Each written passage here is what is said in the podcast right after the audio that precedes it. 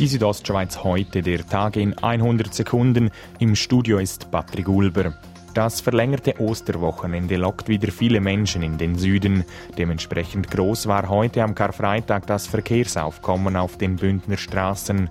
Die Staubildung habe um 8 Uhr angefangen, sagt René Schumacher von der Kantonspolizei Graubünden. Zwischen Chur und Reichenau, äh, dort ist dann immer mehr geworden. Es ist dann der Höhepunkt äh, um nach Mittag gewesen, mit ca. 8 Kilometer Rückstau bis fast auf Chur Süd.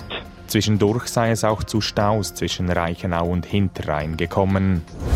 In Zukunft wird es bedingt durch den Klimawandel mehr Waldbrände geben. Der Kanton wappnet sich für diesen Wandel und investiert 20 Millionen Franken in konkrete Maßnahmen. So wird es unter anderem eine App geben, sagt Reto Hefti, Vorsteher des Amts für Wald- und Naturgefahren. Wir wollen eine App entwickeln, wo wir dann natürlich allen anbieten würden, wo dann relativ selbstständig die Menschen auf äh, Waldbrandförderung aufmerksam macht. Also wir probieren alles, um die Menschen erreichen und sie zu sensibilisieren. Oberhalb von Haldenstein ist in den letzten Tagen ein seltenes Rackelhuhn gesichtet worden.